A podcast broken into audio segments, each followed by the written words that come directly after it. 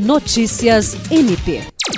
O Ministério Público do Estado do Acre, por intermédio da primeira Promotoria de Justiça Criminal de Cruzeiro do Sul, realizou, na quinta-feira, 19 de outubro, uma inspeção no complexo penitenciário do Juruá.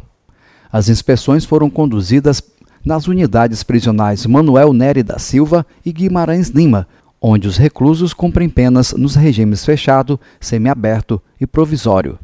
O promotor de justiça, encarregado da fiscalização do sistema prisional no município, Christian Anderson Ferreira da Gama, que atua perante a segunda vara criminal de Cruzeiro do Sul e vara de execuções penais, semiaberto, visitou a estrutura predial, bem como as celas e outras instalações da unidade.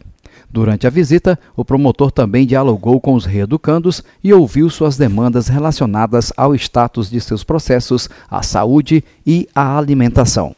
Jean Oliveira, para a Agência de Notícias do Ministério Público do Estado do Acre.